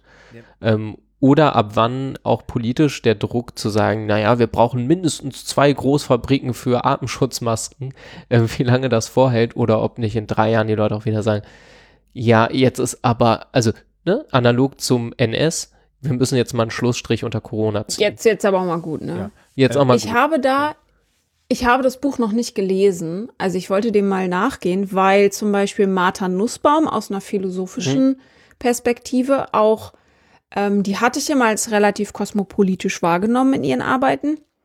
Mhm. Aber die sagt, dass sie äh, meint aus einer ähm, allgemeinen Fürsorgeperspektive. Also wenn das Allgemeinwohl im Zentrum der Gesetzgebung steht, dann ist sie für einen starken Nationalstaat, einen gut, ein, wie hat sie sich ausgedrückt, einen, einen wohlwollenden Paternalismus. Aha. Also, dass der reine Kosmopol äh, rein kosmopolitische Strategien das Gemeinwohl der BürgerInnen nicht genug abbilden. Ich wollte dem mal nachgehen, weil das ein, ein starker, fürsorglicher Nationalstaat, da kommt mir aus, aus linken Gründen schon so ein bisschen, bisschen Da der. wird die schwierig schon, ne? Ja. Also für mich ist das schwieriges Terrain, aber ich will ja nicht äh, verschlossen bleiben. Ich werde de dem nachgehen, aber das war so, das ist zumindest eine These, die sie vertritt, dass wirkliche Daseinsfürsorge nur in einem paternalistischen äh, Nationalstaat gut umsetzbar ist. Also wenn, wie in, ich glaube, Burma, ist es Burma, korrigiert mich, wenn ich falsch liege. Äh, Wenn dann äh, Myanmar, oder? Nee, Burma ist der Name, den wir verwenden sollen. Myanmar ist der Name, den sie selber verwenden oder so. Kommt drauf an. Naja, aber Ja, okay, ja. Jedenfalls, Nee, Bhutan. Oder meinst du Land- Bhutan? Ja, ich meine Bhutan. Ich Du meinst- es Ach so, mit ja, B. mit dem, die ähm, Allgemeinwohl oder ich weiß nicht Ja. genau, Nein, wie sie es den Glücksindex. Die haben. Glücksindex. genau den Glücksindex. Also, Ähm, also das Wohl der. Bevölkerung Ich such das unter nebenbei. die, die Gesetzgebung unterliegt dem. Ja. Ähm, also wenn man sowas anstrebt, dann müsste man auf einen Nationalstaat setzen. Ähm, mhm. also, also Ja, ich glaube, also ich kenne zumindest äh, so, so aus politikwissenschaftlich-soziologischer Querschnittssicht so ein bisschen die These, ähm, naja, der Nationalstaat ist zwar nicht immer toll, aber er ist auf eine Art in, in manchen Teilen das Beste, was wir haben. Ne? Also ähm, er war jetzt zumindest auch in dieser Krise das, was ähm, politisch am schnellsten ansteuerbar war. Da war die EU offenbar eine, eine Ecke zu groß. Ähm, bei den USA muss man einfach sagen, ähm, da gibt es, also das ist ja, das ist ja kurz vorm Failed State. Ähm, kurz vor. in, ja, genau, so. Oder ich, ist das ich jetzt würde eine sagen, beschleunigen gerade. Ähm, also, ja, also die, die- die These kenne ich schon so ein bisschen, naja, es ist wirklich nicht alles toll und auch Patriotismus und Nationalismus ja nun wirklich nicht unsers. Ähm, aber ähm, rein institutionell gesehen ist es, ist es die Struktur, die am besten und krisensichersten irgendwie dasteht. Genau, ob man die These jetzt teilt oder nicht, ähm, das klingt ein bisschen so, als könnte es in der Nähe von Frau Nussbaum stehen. Ähm, Äh, Also das Buch ist, ist ganz neu. Das ist erst im. Mhm. Oh, es ist so neu, dass Böhner das mir nicht liefern kann. Das ist jetzt nicht so schön. Ähm, ich, meine Theorie, oh, Sie können es mir doch liefern. Meine Theorie wäre, dass ähm, ein fürsorglicher Staat eine Größenbegrenzung einfach hat. Es gibt einfach eine, einen Punkt, wo das Ganze nicht mehr handelbar wird. Mhm. Also es ist Ja. überhaupt nicht, ich glaube tatsächlich nicht daran, dass äh, eine hegemoniale Kultur Garant dafür ist, dass etwas funktioniert, sondern wir sehen an den USA, wo es sehr, sehr, sehr, sehr, sehr viele konservative Menschen gibt, dass das da auch nicht funktioniert. ähm, in den USA siehst du ja gerade, dass äh, die kleineren Einheiten funktionieren. Ne? Governors und so. Ja, genau. Mhm. Und in Deutschland ähm, gab es ja auch großes Erstaunen darüber, dass das die Ministerpräsidenten machen. Und wir sind jetzt aktuell ja bei Diskursen darüber, ähm, dass man eigentlich äh, regional sagt, wie das mit den Ausgangsbeschränkungen ist. Ne? Also den Föderalismus. Das fand ich übrigens so.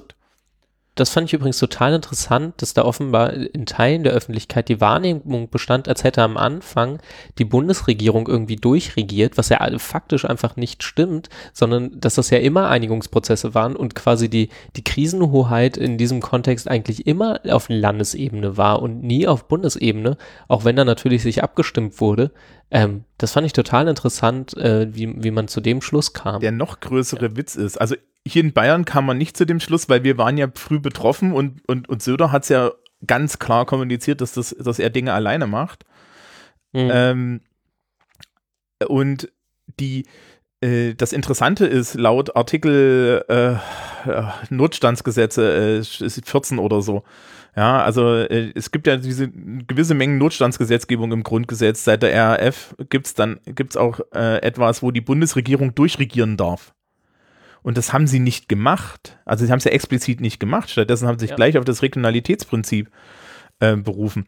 Und in den USA ist gerade ist gerade im Endeffekt auch der Föderalismus äh, in einem neuen Aufblühen, weil die Gouverneure halt gesagt haben, tut mir leid, bei mir sterben Leute und ähm, mir ist es jetzt vollkommen egal, ob da ein Wahnsinniger da oben sitzt oder nicht. Ähm, und da kommen wir dann zu dem Nationalstaat, glaube ich, zurück. Ähm, was so große, was so große Staatengebilde aus meiner Sicht immer für ein Problem haben, ist, ähm, du brauchst, du brauchst, damit sowas funktioniert, damit Sozialstaaten funktionieren, eine gewisse Menge Grundidentifikation mit deinem Staat. Ja, die muss, die muss gar nicht so groß sein, das verstehen die Leute immer falsch. Aber du brauchst eine Grundidentifikation. Und es gibt zwar unheimlich viele Leute, die so auf Bedarf sagen, ich bin Europäer oder Europäerin, aber Mhm. ähm, die da keine Bedeutung äh, sagen. Und selbst, selbst die progressiveste und linkeste Nase hat dann doch eher noch eine Bindung zu, zu irgendwie so, ja, ich bin hier irgendwie Deutscher oder so. Ne? Und, und genau dieses. Zumindest genau, also rein, ähm, ich glaube, als formales Faktum darf man das einfach auch nicht ignorieren. Ne? Ja, und, Also und, und diese, ja, aber diese, diese, diese, diese leichte Identifikationsbindung führt halt auch dazu, dass man sagt, okay, für diese Gruppe von Menschen fühle ich mich mitverantwortlich. Ja. Das, Ja. Also, ähm, klar treibt das alle möglichen Blüten, ja. Also zum Beispiel, dass in den Nachrichten immer gesagt wird, wenn im Ausland ein Flugzeug abgestürzt ist, wenn, ja, ob Deutsche drin sind oder nicht. Und das, äh, ja, weil anscheinend ist das Hast du einen jetzt. Podcast gehört? Ja, ja, ja, ja, also ich, ist mir, ist mir auch ansonsten schmerzhaft bewusst, wie dumm das ist. Ja. Ja. Ähm, aber genau, g- g- genau die, genau, ähm, das ist ja die Gegenseite, ja. Also wir haben halt eine gewisse Identifikation. Selbst irgendwie die Antideutschen haben eine, Deu haben eine Identifikation mit Deutschland, da ist halt nur das Vorzeichen andersrum. Ja, Das wie mit Christen und Satanisten. richtig. Und ähm, jetzt mal wirklich, im, ne, wir sind ja jetzt hier so im, im, im durchaus progressiven Lager. Also ich fühle mich nicht als EU-Bürger. Und, und, und, und ich, ich finde, ich, find- ja, also ich fühle mich als Europäer, aber wenn mich jetzt jemand fragen würde, wo ich herkomme, würde ich jetzt nicht sagen, äh, Europe. Ja. ja, Ne? Und das Ich wäre fällt, gern Europäerin. so geht's mir, glaube ich, auch. Ja. Ja, aber äh, äh, selbst, selbst die progressiven Europaphilosophien hier, so äh, Ulrike Gyro in Klammern, habe ich komplett gefressen, die Idee, ähm, mit, mit Europa der Regionen, ja, ähm, da kommt dann am Ende immer, ja, nee, da gibt es aber eine Region, weil wir wissen, mit so einem großen Gebilde kann sich keiner identifizieren. Ja, wenn du dir überlegst, wir haben einen europäischen Fernsehsender, Arte, da spricht man Deutsch und Französisch. Und keiner guckt ihn, Ich außer. dachte immer, das sei ein deutsch-französisches Projekt, kein EU-Projekt. nee, ist Dachte kein ich auch. EU-Projekt, aber es gilt immer so als der europäische Fernsehsender. Ah, interessant. Oh, Ja, das ist also. wusste ich nicht, war mir total unbekannt. Ja, ja, das, Das, ist. das wusste ich auch nicht. Ich kenne das nur so als deutsch-französische Freundschaft und vielleicht machen wir ja nicht wieder Krieg, wenn wir einen Fernsehsender zusammen haben. ähm, Entschuldigung. äh, wir nichts können ja mal gegen Arte. nachgucken. Stimmt also, schon. Ich hatte da immer. ja. Äh, Arte Lang, Zusammenschluss bezüglich des europäischen Fernsehens. Association relative à la télévision européenne. Mein Französisch ist nicht vorhanden, meine Oh. Damen und Herren. Keine Kommentare dazu. Ich bin Dafür war es überzeugend. Ja, Ja, ich also ich kann, ich, kann, ich kann wenigstens mit dem Akzent vorlesen. Hochlebe. Also dafür, dass ich nie Französisch hatte, klang das ganz gut. ja, das danke. Äh, ich weise also darauf hin, dass es nicht richtig sein muss. Aber ähm, nee, Arte ist ein europäisches Projekt. Offiziell. Interessant. Interesting. Ja, und äh, ähm, die, das, ja, ist aber eigentlich im Endeffekt nur eine deutsch-französische Sache, was unser, unsere Vorstellung von Europa dann ja auch irgendwie zusammendampft, ne? Auf das, was es wirklich ist. Ja, ein deutsch-französisches Friedensprojekt. Ähm, die, ja, also Identifikation ist, glaube ich, relativ wichtig. Und ich meine, ähm, deswegen kann ich da Martha Nussbaum durchaus nachvollziehen. Ne? Das war ja so der Ansatzpunkt. Ich bin jetzt nicht bei paternalistischem, äh, also bei paternalistischem Nationalstaat bin ich dann auch nicht mehr. Ja, da verliert sie mich Ich kann dann. es noch nicht genau sagen, weil ich finde ihre Überlegungen eigentlich immer ziemlich gut. Also was ich bisher von ihr gelesen habe, äh, da nickte ich immer beim Lesen, was ganz schön Ich anstrengend sie ist, auch weil sie schreibt klug, immer nur so ja. dicke Klopper mit 800 Seiten. ähm, ich weiß nicht, wie sie Paternalismus definiert. Hm. Sie ist ja Philosophin. Also Hm. ich warte mal ab, bis ich es gelesen habe, dann kann ich dir sagen, ob ich das gut finde oder nicht. Also wenn sie, wenn sie das irgendwie so wohlwollend, wenn sie das wohlwollend meint, dann äh, bin ich dabei. Ja, Ich glaube, sie meint tatsächlich, also so klang es in diesem Deutschlandfunk-Artikel, den ich in die Shownotes gepackt habe, äh, kümmernd tatsächlich. So Hm. nicht hm, sozialstaatlich. starke Hand des Patriarchats, sondern mehr so wie liebevolle Eltern. Ja, ja, Mhm. ja. Und äh, da, da, würde ich ja mitgehen. Ich meine, das ist ja jetzt gerade auch ein interessantes Erlebnis. Ne? Also äh, so aus politikwissenschaftlicher Sicht haben ähm, äh, äh, wir haben ja eigentlich immer äh, bisher so die so, so, so Ideen gehabt mit unsere Politik ist lahm, die ist nicht handlungsfähig, bla bla bla bla bla. Das sind alles nur Schaumschläger. Und Mhm. da muss man mal ganz ehrlich sagen, und äh, egal wie weh es tut, aber ähm, die, äh, die haben erstaunlich ihren Akt zusammen. Ja. Ja, und äh, das, das, das, ja, ich meine, äh, dass jetzt Leute um die Ecke kommen und sich wünschen, dass Angela Merkel anfängt, Journalisten zu ohrfeigen, weil sie es nicht mehr erträgt, ja, ist ja auch mal so eine Sache. Ähm, Sie macht Ich las neulich, ich las neulich die These, dass äh, vermutlich keiner ihrer äh, Amtsvorgänger der Versuchung widerstanden hätte, zu sagen, ja gut, Leute, ich mach's noch ein fünftes Mal. Weil, dass sie wiedergewählt würde, ähm, ja, das, das, ich glaube, davon kann man ausgehen. Das finde ich Ähm. übrigens, finde ich im Übrigen an der Stelle, ja, muss ich dann ehrlich sagen, ich glaube nicht, dass sie es nochmal macht, weil sie hat es gesagt und, äh, Ja, glaube ich auch nicht. und das ist dann ein Zeichen besonderer Größe. Ja, Mhm.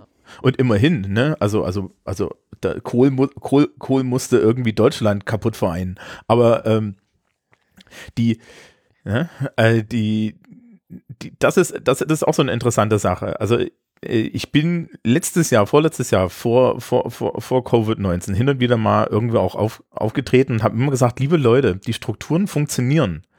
Ja, euer ganzes Gerede davon, dass Mhm. hier alles kaputt sei, ist kompletter Quatsch. Die Strukturen sind alle da, das funktioniert alles. Wir haben vielleicht nicht genug Geld und wir haben vielleicht nicht genug Beamte, aber äh, da redet ihr bitte mit Christian Lindner, ja. Ähm, aber ansonsten, das, die Strukturen sind alle da, habt mal keine Angst. Und jetzt sehen wir, die Strukturen sind alle da und wir müssen nicht wirklich Angst haben. Und das ist zum Beispiel so ein Effekt, wo ich mir dann so denke, mhm, ja, äh, optimal läuft's nicht, aber es läuft definitiv besser als an vielen anderen Stellen. Ja. Ja. Und ähm, das ist ja auch beruhigend. Also so, so, so, ich weiß gar nicht, ob ich das jetzt ändern möchte. Ja, ich habe letzte Woche irgendwie kurz, äh, äh, kurz auch, auch wurde ich auch gefragt, also hier äh, äh für die für die für die Wochendämmerung von von Holgi wurde ich äh, wurde ich wurde ich gefragt, war, äh, ob wir Lehrer denn jetzt nicht aufstehen äh, aufstehen könnten und sagen könnten, wir machen das nicht, das sei zu gefährlich. Dann habe ich gesagt, liebe Leute, ich habe nicht mal einen Grund davon auszugehen. Ja, ich wurde von oben bis unten mit Hinweisen und, und sonst was beworfen. In der, ja, hätte ich keine eigenen Mund-Nasenschutz, hätte ich am ersten Schultag, den ich in die Schule gegangen bin, zwei vorgefunden. Also die habe ich da auch noch irgendwo liegen für mich, aber die kriegt jetzt jemand anders, weil ich keine brauche. Das Ja. war alles ausgeplant. Die Schülerschaft hat äh, am ersten Tag einen Mund-Nasenschutz zweimal gekriegt von je. Ja, Mhm. also, äh, also ich weiß nicht, was für, von, von was für Realitäten wir da reden. Ja, es ist halt alles doch viel, viel stabiler, als man denkt. Und dann muss man halt auch die Gegenseite. Ich glaube, was man, ich, ich weiß nicht, äh, wie das bei euch abgelaufen ist. Was ich halt berichtet bekommen habe von Schulleitung, ähm, ist, dass das hier zum Beispiel in Niedersachsen, insbesondere Region Hannover, auch alles ausgeplant war, aber dass halt, dass man nicht vergessen darf, dass es so gut klappt, weil engagierte Einzelpersonen sich richtig den Arsch dafür aufreißen. Mhm. Und bei den Schulen, insbesondere die Schulleitung, also ich weiß, dass Schulleitungen Ja. privat Seife kaufen in Niedersachsen so. Oder ähm, Geodreiecke. Nicht Schulleitung, aber ich weiß von Lehrerinnen, die Geodreiecke. ähm, oder für Mund-Nasenschutz sorgen oder für dieses Klebeband, womit man dann die Schule abklebt und so. Also ich glaube schon, dass man das nicht vergessen darf, aber das ist nicht anders als vorher. Das sitzt halt Ja. alles gerade nur unterm Brennglas. Ja, man sieht's mal, ne? Mhm. Genau, es, äh, wir reden jetzt mal drüber. Ach, Pflegekräfte sind nicht gut bezahlt. No shit, Sherlock. Reden wir seit Jahren drüber. Ach, äh, Schulen haben keine funktionierenden Toiletten und keine Seife. No shit, Sherlock. Die erste, also für Niedersachsen weiß ich es, die letz, das letzte Mal, als das ein großes Thema war, war in den 80er Jahren. Da haben die Eltern die Schultoiletten selber renovieren wollen. So, also ist alles, das war alles vorher schon da und das war alles vorher schon ein Problem und es gab schon immer engagierte Leute, die sich dagegen eingesetzt haben, nur denen hört halt dann keiner zu. Weil es gibt Sachen, die sind wichtiger. Ähm, da übrigens auch die Frage, woher kommt die Idee, dass ähm, nur weil Berufe wichtig seien, sie auf einmal gut bezahlt sind? So, das war noch nie so. Warum habt ihr Ich bislang fasse nicht Twitter dass es dreimal am anders den ist? Kopf. Oh So, Gott, äh, ja. Das ist so Entschuldigung. Also Basis, so ist so, so, Basis Allgemeinwissen nicht, Gesellschaft nicht aufgepasst. ja. Ja, also äh, solche ist, äh, äh, ganz ehrlich, ne, ich habe am Anfang meines Sozi-Unterrichts so ein geiles Arbeitsblatt, das verlinkt man vielleicht mal, da kann, kann, kann, man, die, kann man die Hörerschaft mit üben. Ja, von der Bundeszentrale für politische Bildung. Das ist das Arbeitsblatt zu Gleich- und Ungleichheit. Da ist auch die Lehrer, ist, ist auch das Lehrerarbeitsblatt da. Und da gibt es so ein Kopierblatt, wo Leuten vorgestellt wird, äh, so Aussagen und dann sagt man ja, ist es gerecht oder ist es ungerecht? Ja? Also es geht um, ich glaube, es geht, äh, das Ding heißt äh, gleich, und un, äh, gleich und ungleich ist ein Ding und es geht um äh, soziale Gerechtigkeit, heißt das Ding. So, und äh, da kommst du dann immer dabei mit, naja, äh, Fußballer verdienen ja viel, viel mehr als Krankenschwestern, ja, äh, weil die, die leisten ja mehr. Und dann sage ich immer, okay, Leute, aus welcher Perspektive? Ja? So, hm, und dann, die, ich habe jedes Jahr die Diskussion, wo die Leute sagen, ja, aber die sind doch im Fernsehen und so weiter. Und ich sage, ja, und, die, und, und, und, und wenn der Fußballer stirbt, ja, oder sich die Gräten bricht, ja, braucht er da eine Krankenschwester? Ja. Und mein Standardbeispiel ist dann immer, ähm, also Unternehmenschefs haben, verdienen ganz viel Geld. Dann sagen die Schülerschaft gerne mal, ja, weil die haben ja viel Verantwortung. Wir lachen jetzt nicht detailliert über die Vorstellung. Ja. Ähm, und, und dann sage ich mir, okay, aber der Chauffeur von dem, von dem, äh, von dem Unternehmenschef, der kriegt ja relativ wenig Geld. Ja. Aber der hat doch die Verantwortung für den Typen, der die Verantwortung hat. Müsste der nicht mehr Geld kriegen? Mit der Logik. Hm.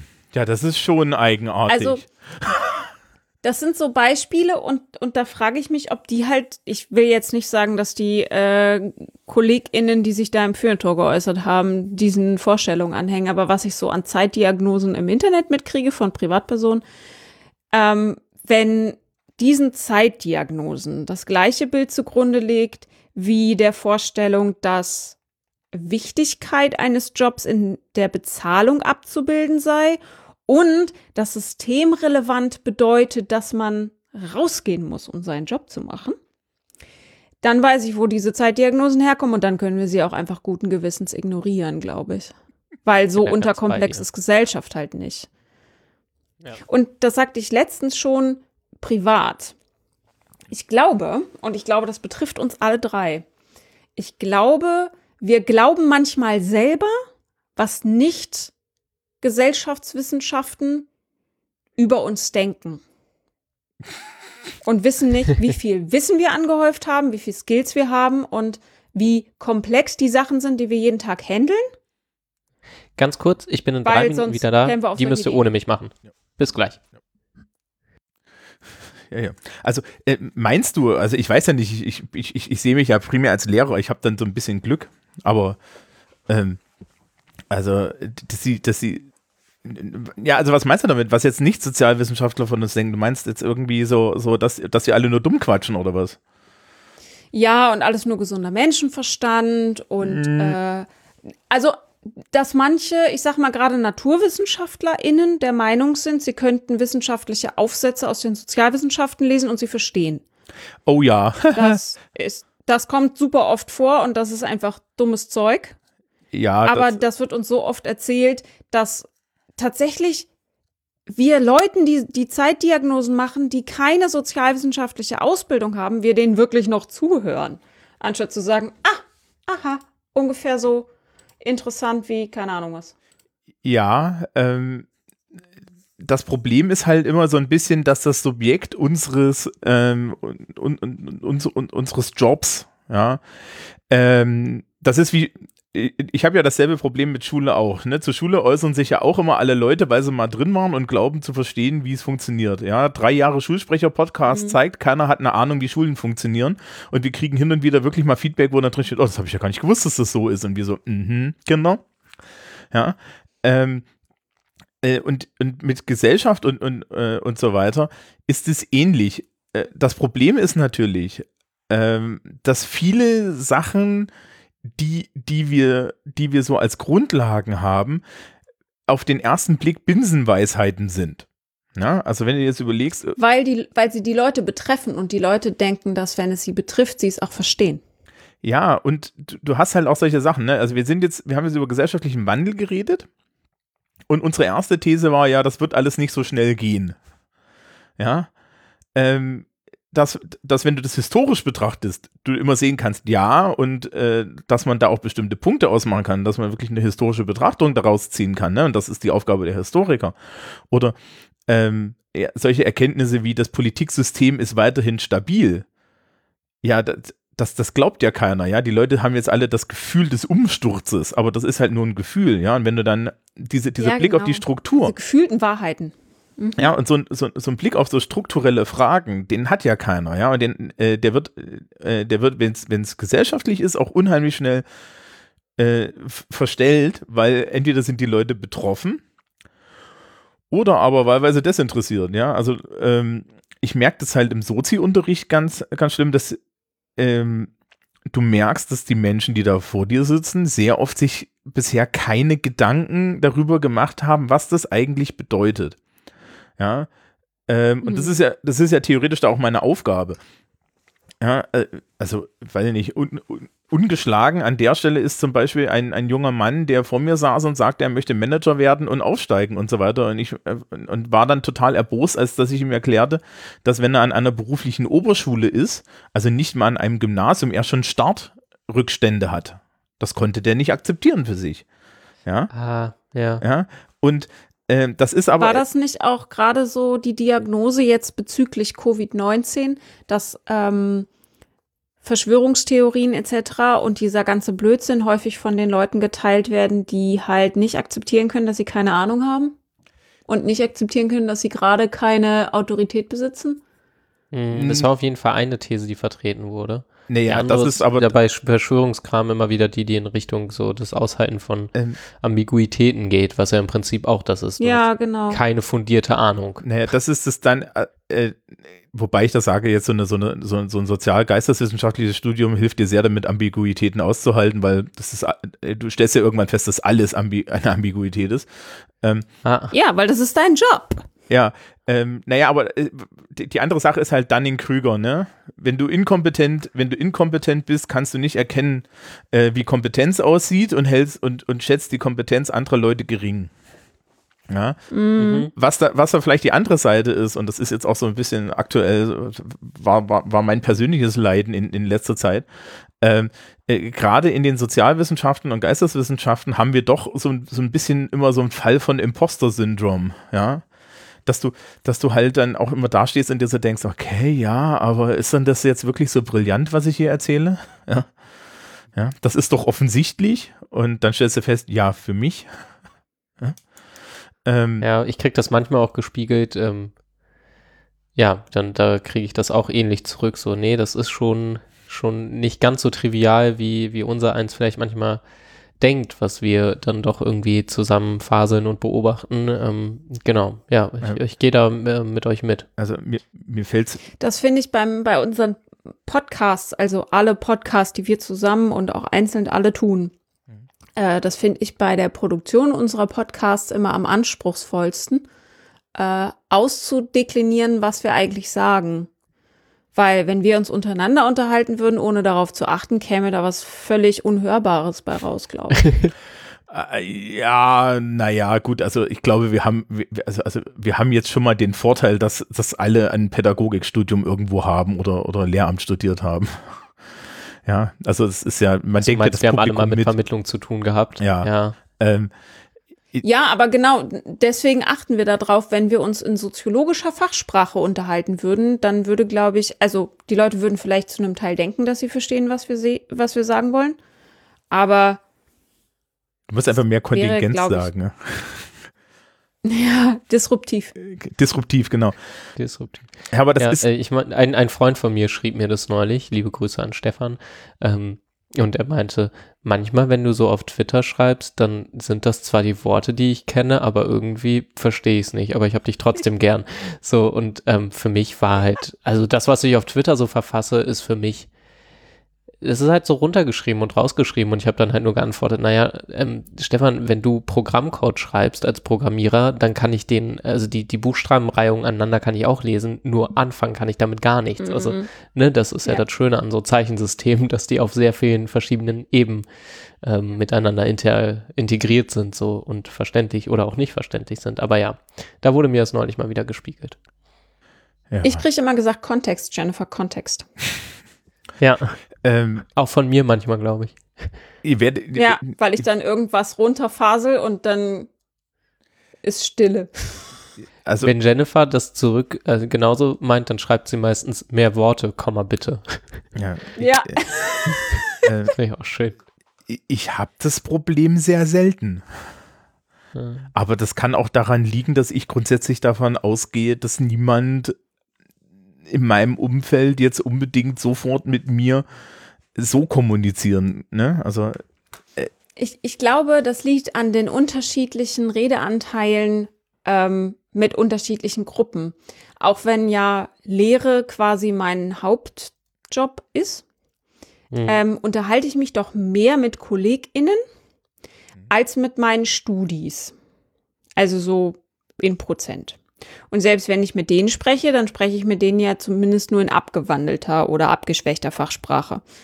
Und ich glaube, wenn man ständig gezwungen ist, routinemäßig mit Nicht-Fachsprachlern Fachsprache zu erklären, in einem großen Anteil, dann ist das nicht so schwer, wie wenn man ständig nur mit KollegInnen redet. ja, Mhm. ne, gut, ich habe halt einfach, also, also, ne, ich, ich habe halt einfach auch Zettel für sowas, ja. Also wenn ich irgendwie meinen Bourdieu mache, dann kriegt jeder von mir einen hübschen Zettel, wo institutionalisiertes kulturelles Kapital definiert ist. Mhm. Ja? Und vorher rede ich da halt nicht drüber, ne? Also das ist, ist schon so die Sache. Und der, der, das restliche Umfeld ist jetzt auch nicht so. Also, aber ich glaube, ich, ich glaube, ich bin auch derjenige, der jetzt so einfach, einfach, ich, ich verstehe Fachsprache, ich benutze sie nicht unbedingt. Das ist aber auch, Ähm, Wäre in deinem Job ich, auch wirklich blöd. Ja. Ja, Jennifer? Ähm, von, vor einer Woche oder so hat jemand von unseren Hörenden eine vergangene Folge von uns gehört und gesagt, ich hätte darin gesagt, dass wer die Löffel hat, ähm, verpflichtet ist, sie einzusetzen. Ich erinnere mich nicht mehr daran, das gesagt zu haben. Es klingt total, als hätte ich es gesagt. Also nehmen wir mal an, ich hätte das gesagt. Analog dazu ähm, dachte ich mir bei der Vorbereitung auf die Sendung, wenn das Feuilleton gerade noch Zeit hat, ja, was ich in dieser Situation viel lieber sehen wollen würde, und das sehe ich tatsächlich auch als eine Pflicht von Menschen an, die die Ahnung haben, das zu tun, zu erklären, was gesellschaftlich gerade passiert.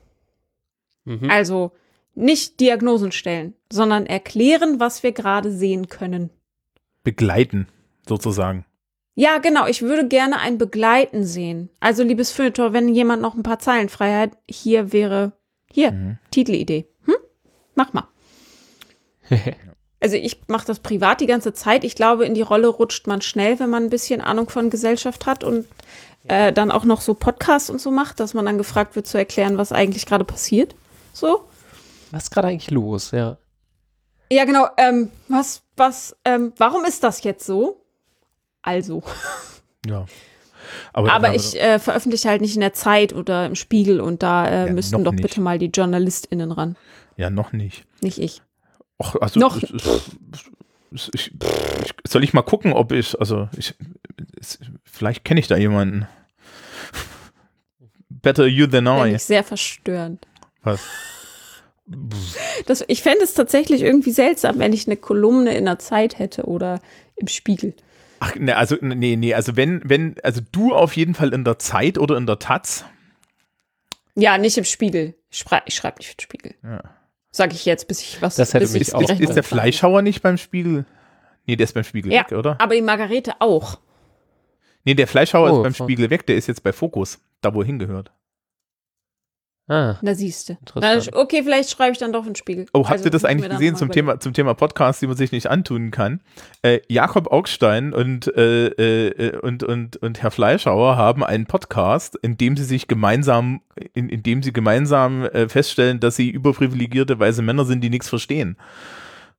Ja, Hast daraufhin hat? Twitter vorgeschlagen, dass Digital Detox Ich- doch mal wieder ein Ding werden ich, könnte. Ich, ich habe andere. Leute reinhören lassen und habe es mir dann geschenkt. Ich habe nur gesehen, okay. ich habe nicht angemacht. Also ich habe auf Übermedien die Rezension gelesen, die war vernichtend. schön. Also, Wir sind schon ganz schön abgehoben. Wir lesen die Metakritik. Ja, nee, also, also irgendwie, die, die beschäftigen sich jetzt auch mit der aktuellen Krise. Und zwar auf genau die Art, wie man das halt als Geisteswissenschaftler nicht machen sollte. Nämlich, sie haben sich beide hingesetzt, haben gesagt, ja, wir haben ja beide keine Ahnung, aber wir müssen, wir müssen da jetzt doch mal drüber reden, ja, und dann fangen sie an, über, über irgendwie Fachbegriffe aus der Virologie zu reden, also Reproduktionszahlen und so, und was denn das jetzt eigentlich bedeutet. Oh Gott. Oh, Und- wow. Also ich, ich vertrete weiterhin die Meinung, dass man ähm, in der Soziologie nicht durch jeden Dreck warten muss, der in Gesellschaft passiert, außer es ist der aktuelle Forschungsbereich. Äh, weswegen ich ja gerade auch ähm, Streamer gucke, die ich niemals gucken würde. Aber den neulich so Fleischhauer verwundert. Podcast habe ich dann ausgelassen. Nö, weiß ich nicht. Was, also, hatte mich, äh, hat, was hat dich verwundert? Ähm, du, du fragtest mich, was diese Person wohl für eine Uhr tragen könnte, weil du, glaube ich, mich für einen Uhrenkenner hältst, was ich, was ich schätze. Das ist Ja, eine, das ist eine du, Kompetenz, du der bist ich mein Uhrenmensch. Wenn, wenn ich da Fragen habe, komme ich zu dir. Das ist gut. Ich konnte leider nicht helfen. Aber genau, ich habe diesen Menschen, Aber sie war den ich vorher noch nie sah und äh, ja total ähm, und für- war massiv schockiert. was für eine Uhr. Was guckt sie da? ja, das fragen wir uns bis heute. Ähm, Okay, okay, das Jennifer, klären wir, das, das erzählen, klären wir in der Postshow, vielleicht kann ich helfen, aber ähm, ähm, ja, also so, so, so, so, so ist halt irgendwie äh, die Leute sind, ich, ich glaube, ich, ich glaube, der, der Wandel wird, wird, wird, wird herbeigeredet. Der kommt nicht, ja, und wenn dann langsam. Und Aber. Wenn der Wandel herbeigeredet wird, das ist ein bisschen wie mit der AfD. Ich bin, ich vertrete Ich hab mir jetzt auch gerade die These, weggeredet. wenn wir uns lang genug erzählen, dass es diesen Wandel gibt und dass der kommt Ja. und wie der aussieht, dann wird er irgendwann gesellschaftliche Realität. ja, iPads gibt es ja auch nur, weil sagen, die bei Star Trek. ne? Also da, da kommt auch der Konstruktivist bei mir durch. Ähm, wenn wir lange genug darüber reden, dann, dann wird es vielleicht was. Ähm, trotzdem wäre ich eher auf dem Standpunkt, dass man vielleicht ein bisschen weniger analysiert und in die Glaskugel guckt und probiert konkret was mitzunehmen oder was zu ändern, wenn man, wenn einem oder einer daran wirklich gelegen ist. Also, ja. Ja. So. Vor allem nochmal aus so einer forschungstheoretischen Perspektive, wenn ich wirklich eine Zeitdiagnose stellen will, wäre meine Aufgabe jetzt wirklich nicht Zauberkugel gucken, sondern Sondern forschen. äh, dokumentieren, dokumentieren, dokumentieren, nicht werten, weil es ist noch nicht Zeit, sondern dokumentieren, Mhm. dokumentieren. Und in zwei, drei Jahren mache ich das wieder und dokumentiere und dokumentiere und dokumentiere. Und dann kann ich einen Vergleich ziehen. Ja, Jetzt, jetzt wirft ihnen doch jetzt nicht auch noch vor, dass sie keine Wissenschaftler sind. Jetzt ist aber bitte. So, ähm, Sorry, not sorry. haben, haben, haben wir eine Aufgabe? Weiß ich nicht. Du, du, wenn Hört überhaupt. nicht den Augstein-Podcast.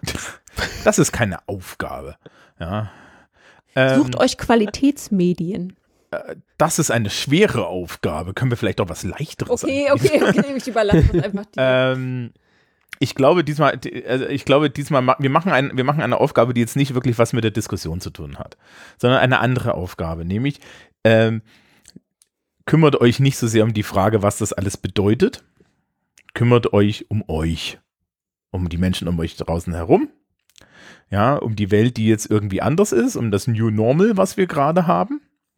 Und, und auch damit, dass ihr damit klarkommt. Das ist erstmal viel, viel wichtiger als alles andere. Wenn ihr das jetzt irgendwann fünf Jahre später hört, ist es übrigens immer noch wahr. Ja? Vielleicht sollte man das nicht vergessen. Ähm, und alle weiteren Fragen, wie die Gesellschaft sich verändern wird, was irgendwie kommt oder so, das kommt so und so und dann muss man damit umgehen. Ja? So einfach. Wir begleiten das kritisch für euch hier. Wir begleiten das im Zweifel kritisch. Ja. Und Schaltet manchmal. einfach jeden Monat wieder ein. G- Genau, schaltet einfach. Das, das ist jetzt kurz, das ist jetzt kurz vor senden Sie einen frankierten Rückumschlag. Wobei, an, de- an der Stelle, zum Thema frankierte Rückumschläge, ich habe immer noch Aufkleber. Also wer, Ja, sehr gut. wer Aufkleber möchte, schicke einen frankierten Rückumschlag an die, an die äh, Adresse im Impressum und kriegt von mir Aufkleber von allen Chaos Media Produktionen. Ja. Äh, und keine Fotos vom Hund. Es gibt keine Fotos vom Hund, außer auf Instagram. So. Weil, Gut zu wissen. ey, ey ich glaube, ich glaub, das, das, das, wenn, ich- wenn, ich, wenn ich Autogrammkarten von der Töle hätte, ne, Hm. wäre alles vorbei. Gibt's, gibt's essbare Tinte, die sie so auf die Zunge nehmen könnte und einmal so auf ihrem Foto entlang schlägt? Pfotenabdrücke sind ein Ding. Ja, okay, das, ja. Wir beenden das jetzt hier. Ich wollte gerade sagen, wir driften ab. Ja, Ey, Das, wir, wir driften schon die ganze Zeit. Okay. das ist okay. Nun denn, liebe Hörerschaft, wir wünschen euch einen schönen Mai, einen schönen Rest Mai, einen schönen Beginn den Juni. Es wird ja jetzt Sommer. Ja, Mhm. ja. Sommer 2020, auch genannt vor der zweiten Welle. Ähm, und haltet die Ohren steif. Bleibt schön drin, geht nicht so viel raus wie alle anderen. Das ist Quatsch. Genau, bleibt und- zu Hause. und wenn Nicht ihr- zu Ikea. Genau, wenn ihr rausgeht, dann geht auch wirklich raus und nicht wieder irgendwo anders rein, außer ihr müsst. Das ist da der wichtige Punkt. Ja? Und draußen heißt auch nicht irgendwie dann mit Leuten in, in einen Meter Abstand die ganze Zeit knutschen. In einen Meter Abstand knutschen ist auch schwer, ne? Aber gut. Ähm, das wird nichts mehr. Einen schönen Tag euch allen. Tschüss. Tschüss. Tschüss.